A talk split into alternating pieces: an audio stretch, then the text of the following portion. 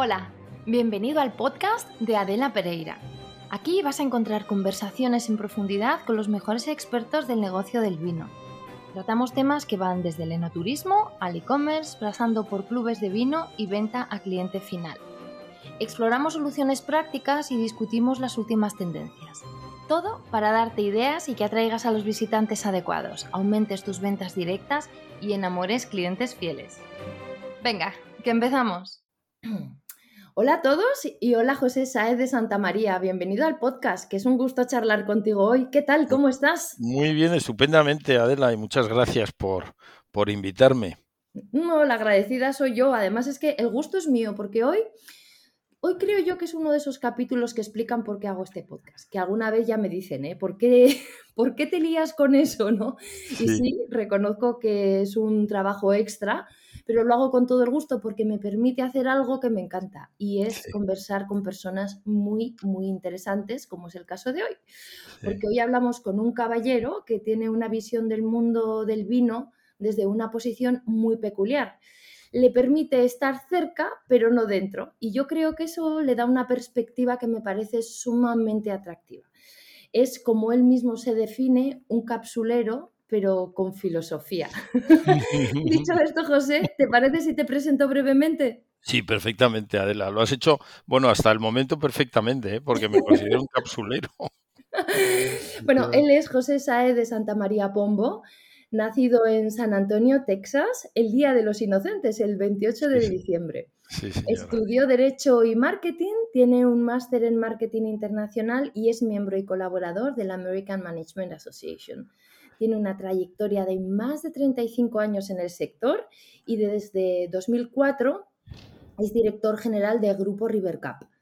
Rivercap es el líder mundial en cápsulas de vino y licores de alta gama, tiene presencia en 44 países y cuenta con más de 200 empleados y plantas de producción en España y Francia.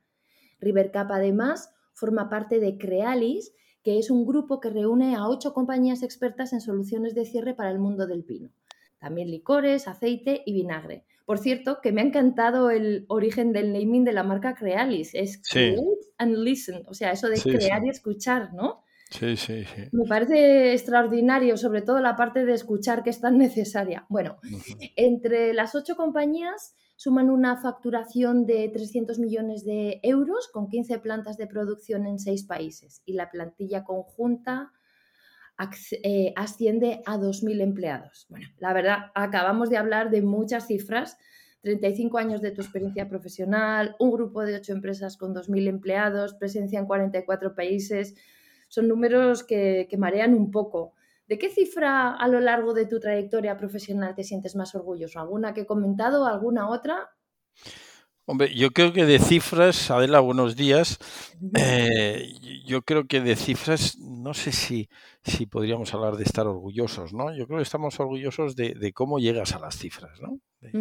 Aunque sea muy, muy, muy, muy repetitivo el hecho de que el objetivo no es lo que cuenta, sino el camino, el cómo lo haces, yo creo que es la trayectoria del grupo, ¿no? Esto fue una empresa fundada en el año 90 por Enrique Chepare visionario en esos momentos y un, y un experto en la, en la, en la mecánica que tuvo, tuvo la idea de ser eh, pues un proveedor más local y fíjate dónde estamos hoy. O sea, el camino ha sido una transformación constante, una capacidad de adaptación a los nuevos tiempos y a las nuevas exigencias del mercado, que creo que es de lo que más se puede estar orgulloso para los que formamos parte de Rivercap. Que luego los volúmenes son mayores o menores, pues hombre, eso es muy interesante porque hay que medir, ¿no? Pero yo creo que más que medir hay que, hay que, hay que observar la trayectoria. Esta es una empresa muy sólida y muy consolidada en su sector que garantiza, eh, vamos a decir, que la estabilidad y la felicidad de, los que trabajamos en ella ¿eh? y que permite realizar una vida profesional y personal pues adecuada a los tiempos que tocan a cada uno, porque de lo que hemos vivido estos dos últimos años, ¿no? Las empresas tienen que irse adaptando para seguir creciendo y seguir garantizando un buen servicio a sus clientes y, un, y, una, y una buena calidad de vida a sus empleados. Eso es el fundamento de, de, no sé si te he respondido correctamente. Sí, me gusta más que las cifras, de hecho. Yo creo, que, es el fundamento de la vida de cualquier empresa, ¿no? Y de los empresarios y los ejecutivos que formamos parte. Oye, hablando de fundamento y retomando lo que te comentaba antes, que había leído yo por ahí, eh, que te consideras un capsulero pero con filosofía. ¿Cuál es esa filosofía? Mm, hombre, yo lo, lo primero quizás ante todo es, es que la, el, ser capsulero ¿eh? o el ser piloto o el ser o el ser cirujano tiene que, ejercerse con pasión, con, cariño, con amor, con, con, ganas por hacer las cosas, con algo que, te motive y que haga que tu trabajo no es un trabajo sino, sino, sino una, una afición, ¿no? Eh, un hobby casi, ¿no? Eh, a lo mejor es pedir mucho porque nos pagan por, hacer el trabajo, pero, pero sí que con pasión. O sea, la filosofía mía yo creo que es hacer todo lo que hagas eh, con, con, pasión y con, y con ganas y con gusto. Y vivir dentro del mundo del vino y no tener pasión, pues igual es casi mejor dedicarse a otra cosa, ¿no? Porque vino sin pasión eh, creo que no existe. Igual sí, igual hay alguien que hace vino sin pasión, pero me extraña, se tendría que dedicar a otra actividad. Yo creo que fundamentalmente la, la, vida y la, y la dedicación a, lo que hacemos en la vida como capsulero en este caso es, es una filosofía con, con pasión. La pasión es súper importante y es una es el motor, es eso que te hace levantarte por las mañanas, ¿no? Sí, sí, Llamémosle pasión, también se puede llamar ambición, muchas cosas, ¿vale? Siempre que se habla de, valores, ahora que estabas hablando de valores como, como la pasión, mm, a mí me viene a la cabeza un poco la estética y quizá la estética es algo que como valor muchos, hay mucha gente que la considera banal. Mi opinión personal es que no se debería confundir estética con, superficialidad, ¿vale? Por ejemplo, el packaging y por tanto las cápsulas forman parte de, la estética que viste el vino, ¿no? Además, vale, además del aporte de la seguridad, del tamper evidence sealing, todas estas cosas, la cápsula yo creo que añade la anticipación del disfrute del vino y, y además es que es parte fundamental del maravilloso ritual de abrir una botella. Así que cuando hablan de la estética en esos términos, ¿tú qué opinas cuando dicen eso de que no hay que juzgar el libro por la tapa o que lo importante es el contenido? has, tocado un tema muy interesante. Creo que uno de los puntos fundamentales de la venta de, libros está en, la ilustración exterior. O sea, creo, que creo que hay un componente eh, independientemente de la calidad de la literatura, pero creo que hay un componente de impulso importantísimo que predispone al, lector ¿eh? la compra o no de un determinado libro. Y yo creo que ahí, en los últimos años, si tú miras en tu biblioteca los libros de los años 50 o 60, eran, eran, eran total y absolutamente mm, uniformes y, ¿Perdón? tristes. sí, tristes, eh, simples. Era el título y, el autor y como mucho pues un ribete en los lados. Tú ves ahora una novela de cualquier autor, aunque sea clásico, y es que es una maravilla la portada. Es que te da ganas, te da ganas de comprarlo. Bueno, pues en el mundo, y, eso que no lo has leído, pero tienes que transmitir algo. Entonces, en el mundo del, del, del, del vamos a decir una palabra un poquito curse, el hedonismo, mm. todo aquello que va buscando la felicidad ¿no? y el disfrute, eh, la estética mm, pasa de ser un elemento adicional a ser un elemento fundamental. La estética que atraiga, que aporte valor y que dé, que dé inconscientemente ¿eh? un punto de valor a lo que el consumidor va, a lo que el consumidor se acerca. En el caso de la cápsula, eh, la uniformidad de colores o la o la, la, propiamente dicha, la, geometría de las ilustraciones o simplemente el motivo ¿eh? por el que se pone o no se pone una cierta decoración, mm, es algo que no es, mm, vamos a decir, materialmente tangible, aunque estamos hablando de un elemento tangible, sino que es algo que yo diría que es más psicológicamente un impulso. Eh, nosotros no sabemos por qué compramos las cosas realmente. O sea, si fuéramos al punto ya extremo de la psicología del comprador, eh, realmente piensa en la cantidad de aromas que hay en función de la cadena de hoteles que utilizas. ¿eh? Las toallas huelen, las, las, las, las, habitaciones huelen, los goles, ahora mismo las tiendas huelen también, el uniforme, etcétera. Yo siempre cuento una anécdota y es que cuando yo, yo regalé a mi mujer un, un, un pañuelo de seda que traje con muchísimo cariño, mm, comprado en el Duty Free de Hong Kong y, un pañuelo enorme, precioso, muy bien diseñado y tal, pero mm, claro, comprado en un duty, pues, pues, pues te traes el pañuelo envuelto pues en una bolsa más o menos eh, curiosa, pero vamos, de duty free y con muy pocos adornos. Y yo se lo traje y ya estaba encantada y feliz por el detalle y por, y por el gusto de haberse traído, como es normal. Pero en otro momento y en otro aniversario, pues, pues se me ocurrió acercarme a, a una tienda de Hermes en Madrid y, era un pañuelo mucho más pequeño, era un detalle mucho más eh, pequeño, pero, pero estaba envasado, envuelto de una manera tan perfecta que yo creo que el resultado fue infinitamente mejor que, que el de Hong Kong pero, pero sin embargo era mucho más pequeño el regalo y tenía a lo mejor, pues eh, era más importante lo que era el envase que el propio regalo, ¿no? Pero era el detalle, es, es, la expectativa, ¿no? De valor.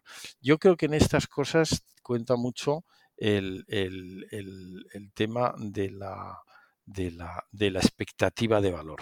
¿eh? El, el, peso de un, el peso de un elemento, ¿eh? el peso de una botella, o, la, o, la, superficie de esa misma botella, todos estos son elementos que aportan valor, que, que aportan una comunicación, una comunicación al, al, al, consumidor final. Y esto es lo que es para mí, eh, lo que has nombrado tú, estética. Va un poquito más allá de lo que es propiamente dicho la estética. Es algo, yo creo que es, es, es intangible, es un valor intangible, ¿no? Sí, totalmente de acuerdo. Oye, en Rivercap sois especialistas en cápsulas de estaño, que son las cápsulas así que habitualmente se emplean en vinos de calidad. Así que es un mercado que conocéis muy de cerca, ¿no? Y parece que muchas veces cuando se habla de vino español se nos achaca que somos vinos baratos, que ya tenemos que superar esto del best value. Y es cierto, a ver, en honor a la verdad, hay muchos vinos en España, hay muchas Españas y muchos vinos. Pero desde tu posición trabajando con bodegas en tantos países y territorios, ¿cómo se ve la evolución y el futuro del vino de calidad eh, español? Eh, a nivel mundial, Adela, el problema quizás es que mm, a nivel mundial, eh, estoy hablando a nivel internacional, el, el conocimiento eh, es mayor o menor en función de la cantidad de horas de vuelo que llevas vendiendo fuera. ¿eh? Tu vino envasado.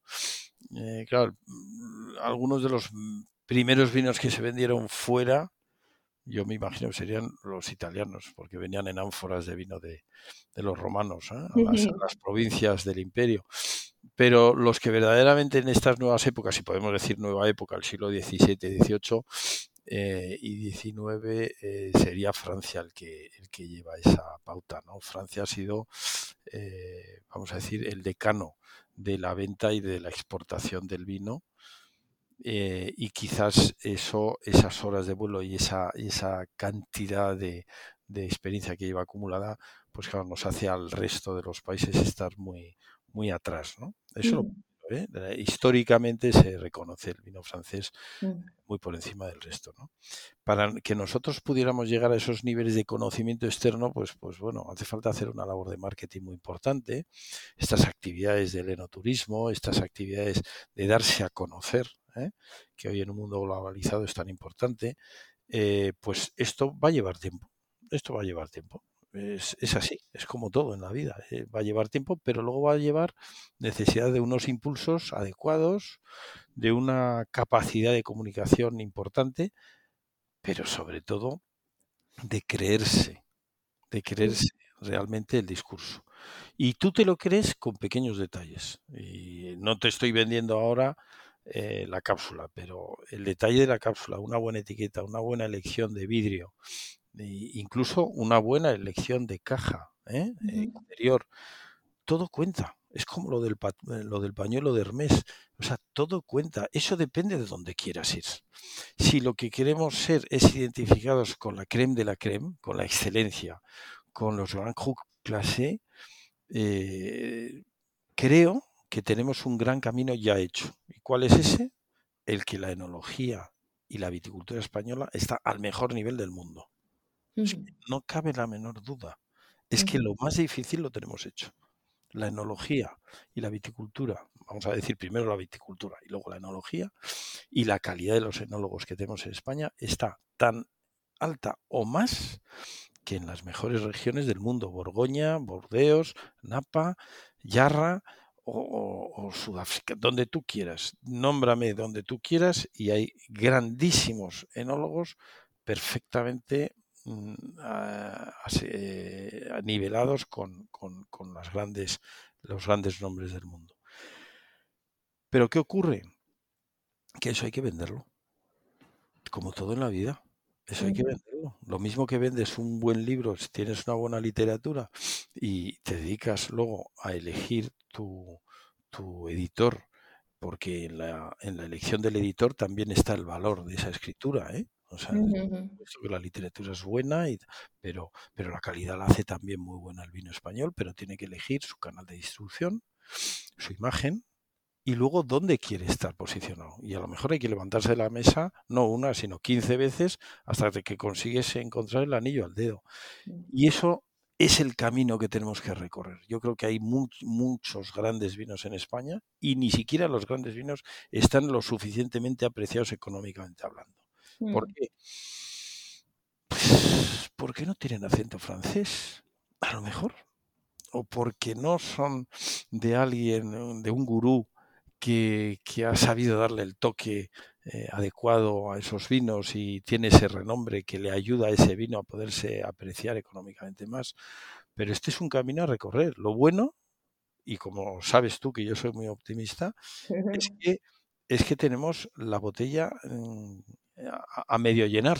Es decir, que queda mucho recorrido y hay mucha oportunidad, pero hay que hacer una gran labor por parte de... Tú me has preguntado que cómo se ve el vino en el mundo. De España pues, eh, se ve que es un gran vino eh, a muy buen precio. Yo tengo amigos que vienen, me dicen, me encanta venir a verte, porque es donde mejor, mejor vino bebo a mejor precio. Y ese es el problema. Ese es el problema. Mm. a mí me da muchas veces la sensación, José, no sé qué opinas tú, en, en, foros, en conversaciones profesionales tendemos mucho a generalizar, en mi opinión, en exceso. A ver, por ejemplo, estamos hablando del precio de los vinos, de que si los jóvenes no beben vino, que si la cerveza nos ha robado la hambrienda al vino, que si con el vino tan bueno que se elabora en España, lo que, lo que estamos diciendo, que no sabemos vendernos como los italianos y los franceses. Yo, personalmente, la verdad que estoy un poco cansada de las conversaciones victimistas porque creo que no te llevan a ninguna parte. A ver, en el momento puede que te quedes muy a gusto despachando generalidades, pero creo que es más productivo responsabilizarte de, lo que sí, sobre lo que sí que tienes capacidad de cambio, ¿no? Remangarte y venga, a ver qué es lo que hay que hacer. Así que te voy a proponer un ejercicio así. te vamos a hacer de bodeguero por un ratito.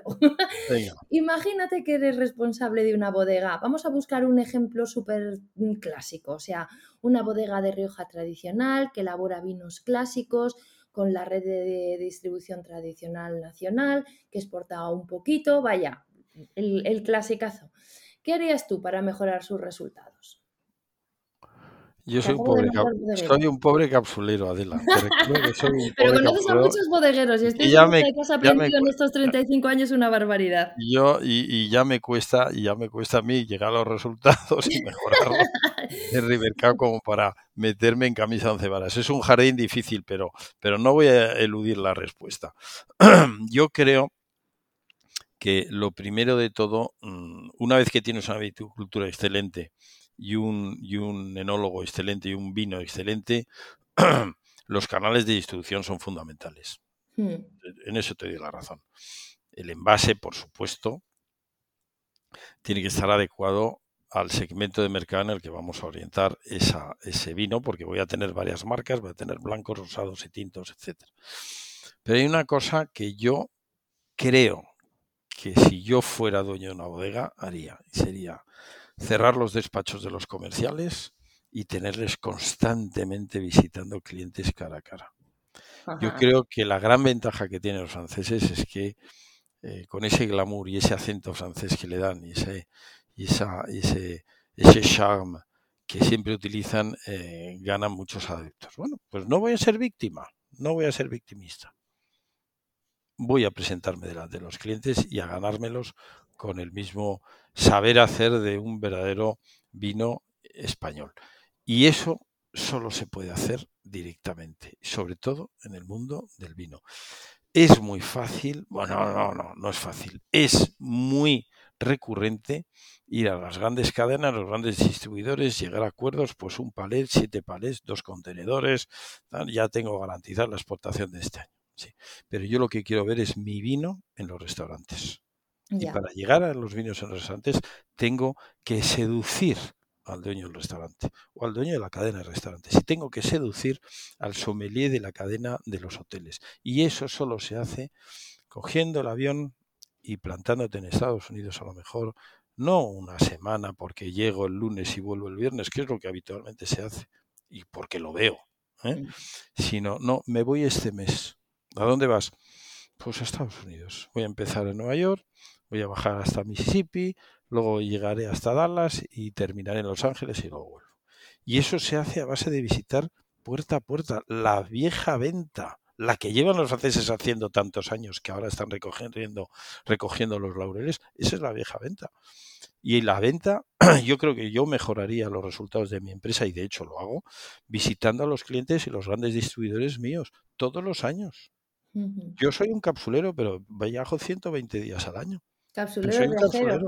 Imagínate tú que yo tuviera que vender vino encima, porque vendo una cápsula, que es algo que no, que no va a transmitir más que lo que has dicho tú, la estética. Pero si los tengo que catar, tendré que catarlos. Yo no hago más que ver muestras de vino que van volando de un lado para otro para que las cate un señor que, va, que no voy a estar yo presente cuando él va a catar. Ya no. La influencia que yo puedo determinar a la hora de esa cata la storytelling que dicen los de marketing, la storytelling que puedo acompañar con esa cata, yo creo que es fundamental. Es muy difícil lo que estoy contando, ¿eh? es muy fácil contarlo y tal, pero tú me has pedido que, opinara yo, ¿cómo mejoré a los resultados de la empresa? Cara a cara. Pues y yo creo que el Teams, el Teams y el Zoom y el, y el Jeans, el Blue Jeans, todos los sistemas que son maravillosos para podernos poner en contacto de una punta a la otra del mundo, son maravillosos como herramientas, ¿eh? pero no transmiten valor. Transmiten una comunicación efectiva, rápida y eficiente, pero el valor, y sobre todo en el vino, se tiene que llevar, se tiene que palpar, se tiene que oler. Y eso solo lo puedes hacer yendo, y, a menos que de repente nos inventen el metaverso y ya se pueda tratar y oler a través de las pantallas. Pero mientras eso no pase, creo que el valor de la presencia eh, personal eh, frente al posible cliente, me da igual importador que cliente que distribuidor, yo soy un gran creyente en, en, la, en la potencia eh, del de, la presencia eh, humana en las ventas. Sí, estoy, muy de acuerdo. En, la, en el poder de los encuentros personales, en mirarte a los ojos y, poder, poder tener esas conversaciones. Y también has dicho otra cosa al principio de todo que me parece fundamental, que es elegir dónde quieres estar. Eso en marketing se ha llamado toda la vida posicionamiento, que es como la primera evaluación. Y creo que es una de las grandes asignaturas pendientes, ¿no? ¿Cuál? Repíteme, perdona, que, no te he oído cómo decías el posicionamiento. el posicionamiento. o sea, elegir dónde quieres estar. Efectivamente. ¿Quién, quién quieres ser de mayor? ¿no? ¿Qué, tipo de vino quieres ser? Es, como la primera evaluación que la hemos dejado mm, totalmente olvidada. Dices, bueno, pues yo voy a ser un vino en este segmento y me voy a distinguir por estos valores y voy a tener esta franja de precio. Si quieres ser un supervinazo, pues tendrás que ir de Hermes y tu packaging se tendrá que estar mm, nivel Hermes. Esa botella con ese peso, ese diseño de etiqueta extraordinario, su cápsula, su paca todo, ¿vale? O, mira, no, yo voy a ser un vino de esta gama de precio y me voy a dirigir a este segmento de mercado. Vale, extraordinario. Y cuando ya tienes claro eso, entonces sí, mete el dinero, o sea, perdón, mete el, em, mete el vino en la maleta y ponte a hacer millas aéreas, pues eso, 120 días viajando al año, ¿no? que, es, que, es, que es una barbaridad. Yo creo que en este podcast, bueno, llevamos hablando, a veces me da la sensación de ser un poco disco rayado. en, el primer, en el primer capítulo que vino Paul Wagner, eh, que es... Hombre, este Paul es un gran... Bueno, es, un grande, es, un grande. Yo de mayor quiero ser Paul Wagner, lo he dicho varias veces, pero ya lo digo públicamente. Cómo transmite, qué conocimiento tiene, qué, afabilidad. y además, qué gracia. Además es que es un tipo con, con gracia, que, que, con el que da gusto conversar. y decía con ese acento así como... Tiene acento gringo y de pueblo, las dos cosas juntas. A mí me encanta, me fascina. Y decía, la dificultad es vender el vino. Y tiene más razón que un santo. Yo cuando lo digo los enólogos se me echan encima. Y, es cierto que hacer un buen vino es difícil, pero es que esa prueba en la mayoría de los casos ya está superada. Sí, check, y has hecho check en la casilla, ¿no? Pues ahora, ¿qué vas a hacer para venderlo? Que es la, siguiente gran dificultad, ¿no? Es, lo que tú decías, la venta. Yo, creo que aprovechando lo que has comentado antes de cómo, cómo posicionarlo, el vino a la hora de la venta y haciendo mención un poco de lo que a mí me corresponde, que es la parte del envase, yo te diría que muchas veces los americanos hablan del dress code, ¿no? Eh, te invitan a, un evento o, a una invitación familiar. Oye, ¿cómo vamos? ¿Voy con chaqueta o sin chaqueta? ¿Voy con corbata o sin corbata? ¿Voy con jeans? Tal. O sea, todo tiene un dress code. Todo. No vale que una cápsula eh, sirva lo mismo para un reserva que para un crianza, ¿Qué es lo que estoy viendo, por ejemplo, en, en La Rioja concretamente. Veo mm, que mm, te da igual ser vino joven, vino de crianza o vino de reserva. Las grandes marcas lo han uniformado todo, vale todo. Entonces, el dress code es estándar. No es lo mismo ir a una barbacoa que a la ópera, ¿verdad? Que efectivamente, efectivamente. y, y, y, no, y no desmerece en absoluto una cápsula de complejo, una cápsula de PVC o de rosca, no, no desmerece. Pero me extraña que hablando tú de posicionamiento, podamos utilizar el mismo dress code para ir a cualquier evento. ¿Mm? Yo lo lanzo ahí para que lo reciba el que lo escuche, pero me resulta muy difícil vender vinos a 15 y 17 euros con el mismo tipo de cápsula de los vinos que se venden a 5. Me resulta, no por una cuestión economicista, sino porque entonces el mensaje que estoy lanzando es, es que vale todo. Es decir, lo que hay antes de envasar ese vino en esa botella es una historia de rendimiento de viñedo, de antigüedad de la cepa, de orientación del terreno, de calidad ¿eh? mineral del terreno, de años de años, no estoy hablando de meses, de años de crianza, bien sea en barricas o en botellas. Cuidado, y en barricas eso es otro mundo. Grano fino, eh, tranché, eh, o, grano menos fino, eh, apalaches de Tennessee, depende de dónde venga la barrica, pues te puede costar 400 euros o te puede costar 2.000 euros. Sí. Y sin embargo, luego al final llegamos a la cápsula y todo eso mm, lo dejamos estandarizado en... Yo creo que ahí hay cosas que sin necesitar, que sin necesidad de decir esto es una cápsula de estaño o es una cápsula de complejo, dicen mucho más de la bodega porque es como un, una, una, es un statement. es, es, son los principios de la bodega. No es necesariamente. Te presentas en el mundo y eso refleja quién eres. Es que presentarse en el mundo es, es, algo importante. Efectivamente. Entonces hay muchas cosas que van más allá que no tienen por qué ser. Bueno, es que no se distinguen las cápsulas, ya lo sé. Hay muchas cosas que no se ven y no se distinguen y las llevamos puestas pensando en que la ocasión lo merece. Porque hay una historia previa que evidentemente el consumidor no va a ir a, mirar si efectivamente la cepa tiene 70 años o 100 años y tampoco va a mirar si el viñedo tiene orientación sur-suroeste o no, ni el rendimiento, pero es un es una declaración de principios. Para mí la cápsula, lo digo como, como headline, ¿no? Es, es una declaración de principios. Lo que te dice la cápsula es lo que dice la, la bodega que es ese vino en concreto. Por eso tiene que haber diversidad de cápsulas. Cápsulas de rosca, de PVC, de complejo, de aluminio, de cera, de cera, de lacre, backing box. Tiene que haber de todo. Porque tenemos un mundo de más de 30.000 millones de, unidades en, el mundo. ¿Cómo no va a haber de todo? Es imposible que todos vayan al mismo posicionamiento. En fin, yo sí que yo sí que me he extendido en la respuesta. no, no, no, maravillosa, maravillosa. Esto es una conversación, no una respuesta. Mira, de hecho, además has hablado de algo que me parece muy interesante, que es el mercado de Estados Unidos, ¿no? Tú que has vivido muchos años en California y además pasas allí bastante tiempo. Sí, viví ocho años en Napa. Fíjate. La envidia del vecindario. en Estados Unidos en estos momentos es el primer mercado para el mundo del vino, ¿no? Y además tú que tienes tu, eh, tu, tu, background así en marketing, ¿qué crees que podemos aplicar en las bodegas de otros territorios? No solo en España, porque la verdad que en este podcast, y lo digo orgullosamente, se escucha en muchísimos países. Eh. ¿qué, ¿Qué crees que podemos aprender del subidón espectacular que han vivido los gringos con el vino? El mayor mercado del mundo que hay en valor para el envase en el vino es Estados Unidos.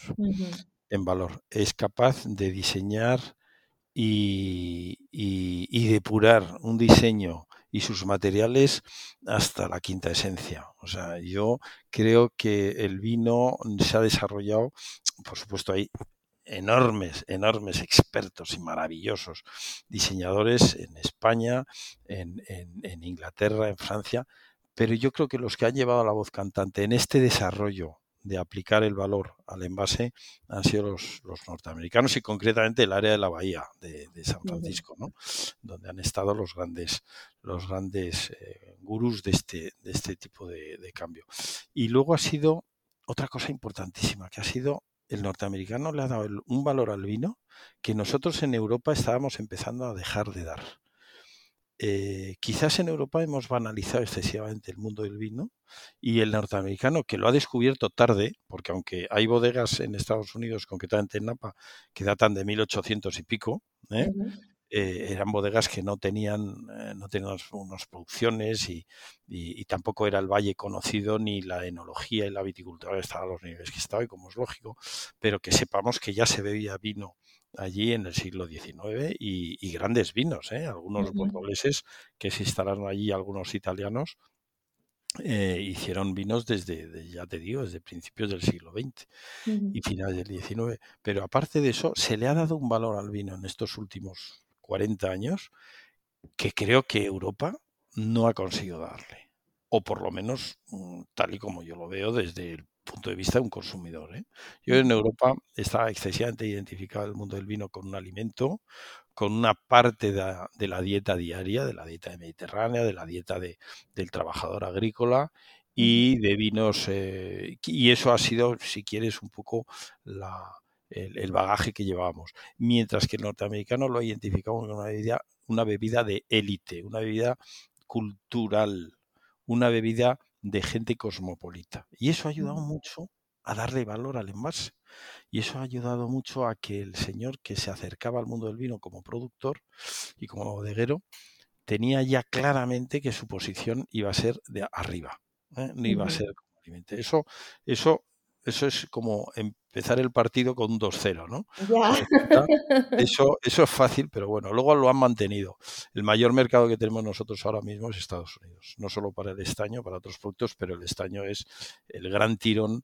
El gran tirón para nosotros es Francia también, como es lógico, y tenemos posiciones en Francia muy, muy importantes, pero Estados Unidos. Yo creo que ahí, me, me oyes, ¿verdad? Sí, perfectamente, claro.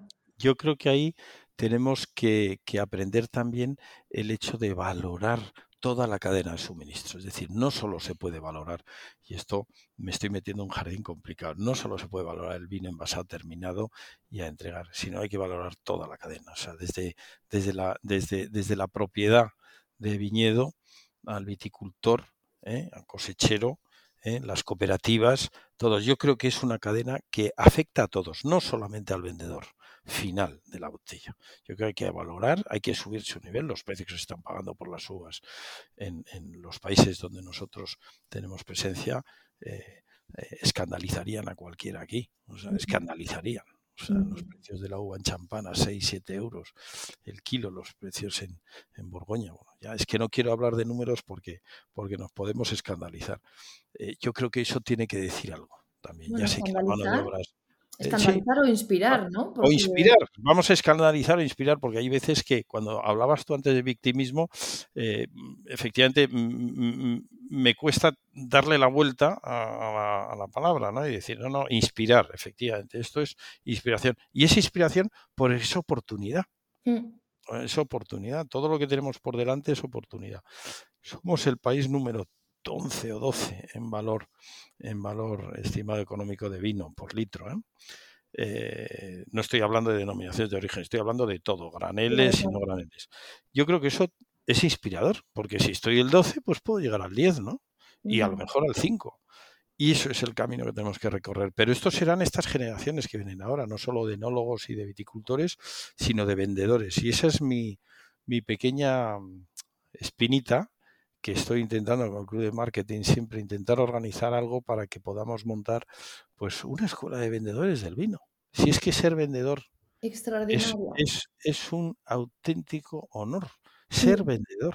Somos todos vendedores, pero, ser vendedores mira, me acabas de tocar, José, en un tema que a mí, que a mí me duele especialmente. Diría casi no que me duele, que me pica, porque es más como, es como que me pica. Mira, eh, nosotros estamos muy especializados en canal de venta directa y una de las primeras cosas que yo pregunto eh, cuando entro en una bodega es, a ver, aquí en bodega cuánto se vende y cuánta gente entra. Haces el ratio y se te caen las lágrimas la primera de las primeras cosas que solemos hacer es enseñar, por ejemplo, a los equipos de enoturismo a vender. Porque les da vergüenza, les parece que vender es deshonroso. Yo no sé qué tenemos en España, no sé si es la religión católica con la relación con el dinero o es que los comerciales nos siguen pareciendo todos unos vendemotos, no lo sé, pero por favor, esto hay que cambiarlo. O sea, hay que buscar la fórmula.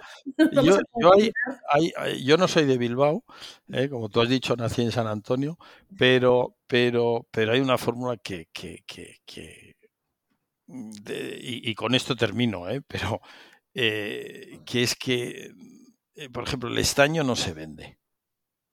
No, no, no se puede vender el estaño. El, el estaño, de verdad, Adela, te lo compran. Claro.